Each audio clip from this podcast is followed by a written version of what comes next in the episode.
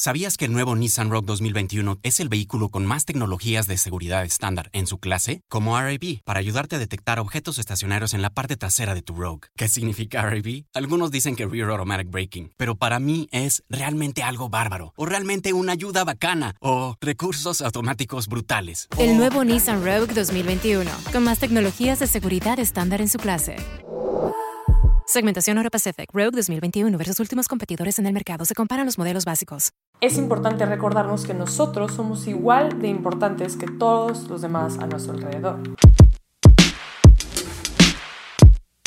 Bienvenido de vuelta a un Inspirate Podcast, el único podcast de libros, inspiración y motivación que puedes usar en tu vida diaria. Antes de nada, muchas gracias a todos los que me han comenzado a seguir en TikTok. Mi usuario es soy Carla un lugar en el que le he estado poniendo un poquito más de atención queriendo repartir información como la que encuentras en el podcast, pero en 15 o 20 segundos, lo cual encuentro muy divertido porque es, son las mismas ideas, pero obviamente súper resumidas, lo cual está muy interesante por si no sé, hay algún tema que no conoces, pues siempre puede ser como esa semillita que te haga querer averiguar un poco más sobre eso, o a lo mejor escuchar un podcast completo sobre él. Así que sin duda es un excelente lugar que si no me sigues deberías de seguirme. Como siempre, soy Karen y es un honor y un placer tenerte conmigo este día de hoy, este martes de podcast. El día de hoy quiero hablar sobre el cuidado y el amor propio. El cuidado y el amor propio siempre son un tema relevante porque no importa que estemos en coronavirus, no importa que se esté acabando el mundo, no importa nada, eh, al final del día siempre nos vamos a tener a nosotros mismos y por eso creo que es importante mencionarlo ahora, siempre, en un año o cuando sea. Muchas veces caemos en ese error de preocuparnos más por otras personas que preocuparnos por nosotros mismos. Y creo que es muy común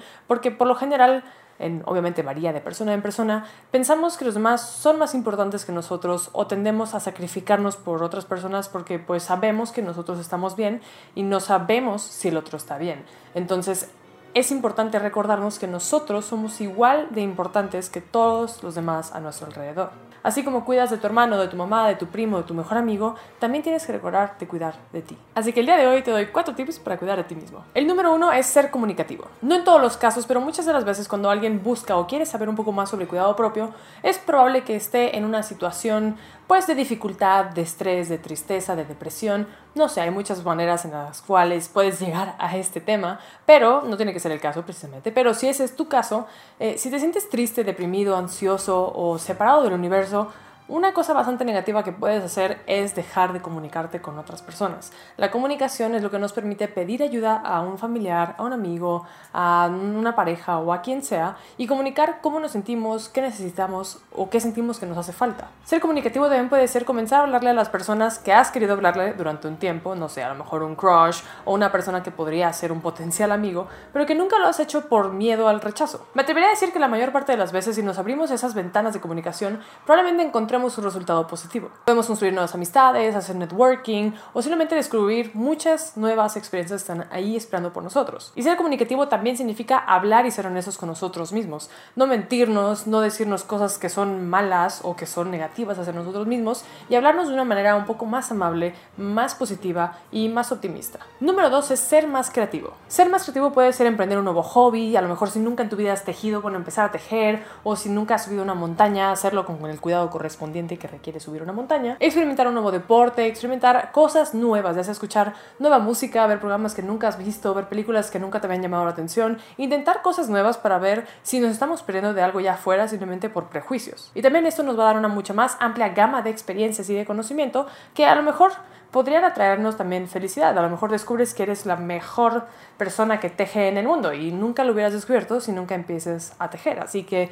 aquí la cosa es experimenta e intenta cosas nuevas. Número 3 es ser consciente de lo que nos hacemos a nosotros mismos. Esto entra en la categoría de ejercicio, de cómo está la salud de tu cuerpo, te mueves todos los días, no necesariamente tienes que ser un físico culturista ni ser la persona más fit del universo, pero sí moverte diario, que tus músculos se muevan, que no se atrofien, que la sangre circule, que respires aire fresco, que seas consciente de qué tipo de alimentos estás consumiendo, porque al final del día pues es lo que nutre tu cuerpo y por ende nutre tu cerebro. También ser consciente de que estamos tomando mucha agua, estamos tomando refrescos, estamos tomando jugos, qué estamos tomando, de qué nos estamos llenando y qué nos está trayendo esto a nuestra vida. Y por último también está la conciencia de lo que consumimos mentalmente. O sea, no solamente la salud trata de moverte, comer bien, tomar agua. Al final del día, si ves pura violencia en la televisión, si ves puras cosas como fuertes, sanguinarias, de asesinatos o puras cosas que le traen emociones negativas a tu cerebro, esto se permea en muchas otras cosas más de tu vida y al final del día sí te perjudica. Entonces es bueno encontrar ese balance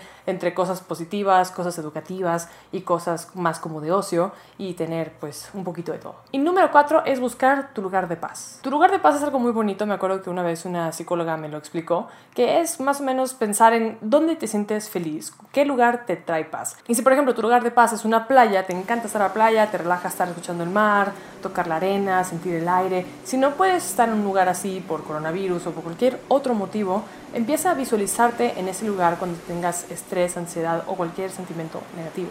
Se vale retirarte un momento de donde sea que estés, darte un poquito de privacidad y visualizarte de la mejor manera posible en ese sitio. Ese sitio te va a dar mucha paz y te va a permitir a lo mejor regresar a tu centro y a tu punto de comodidad y poder continuar con tu día cotidiano. También buscar tu paz puede simplemente hacer una clase de yoga, ya sea presencial online o en lo que sea, empezar a intentar meditar, buscar eh, aplicaciones de meditación o meditaciones guiadas o cosas que te permitan estar un poco más solo pero feliz con tu solitud y aprender a manejar tus emociones. Así que sí, gente, esos son los cuatro tips que tengo el día de hoy para tu cuidado propio. El número uno es ser comunicativo, el número dos es ser creativo y probar cosas nuevas, el número tres es ser consciente de lo que metes a tu cuerpo y el número cuatro es buscar tu paz interior. Si no sabes por dónde empezar, te invito a probar por la que te parezca menos difícil o menos intimidante y que me dejes allá abajo en los comentarios o en cualquier red social qué opinas, qué te pasó, cómo te sientes, qué ha cambiado en tu vida. Siento que son cosas que muchas veces dejamos de un lado, nos preocupamos por otras cosas, a lo mejor nos preocupamos más, no sé,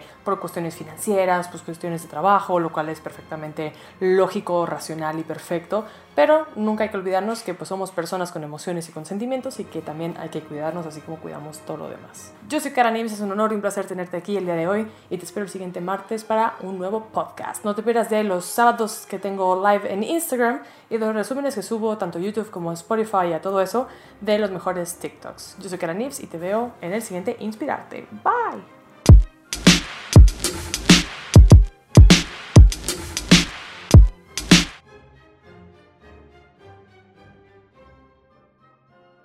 ¿Sabías que el nuevo Nissan Rogue 2021 es el vehículo con más tecnologías de seguridad estándar en su clase? Como RAB, para ayudarte a detectar objetos estacionarios en la parte trasera de tu Rogue. ¿Qué significa RAB? Algunos dicen que Rear Automatic Braking, pero para mí es realmente algo bárbaro, o realmente una ayuda bacana, o recursos automáticos brutales. El nuevo Nissan Rogue 2021, con más tecnologías de seguridad estándar en su clase.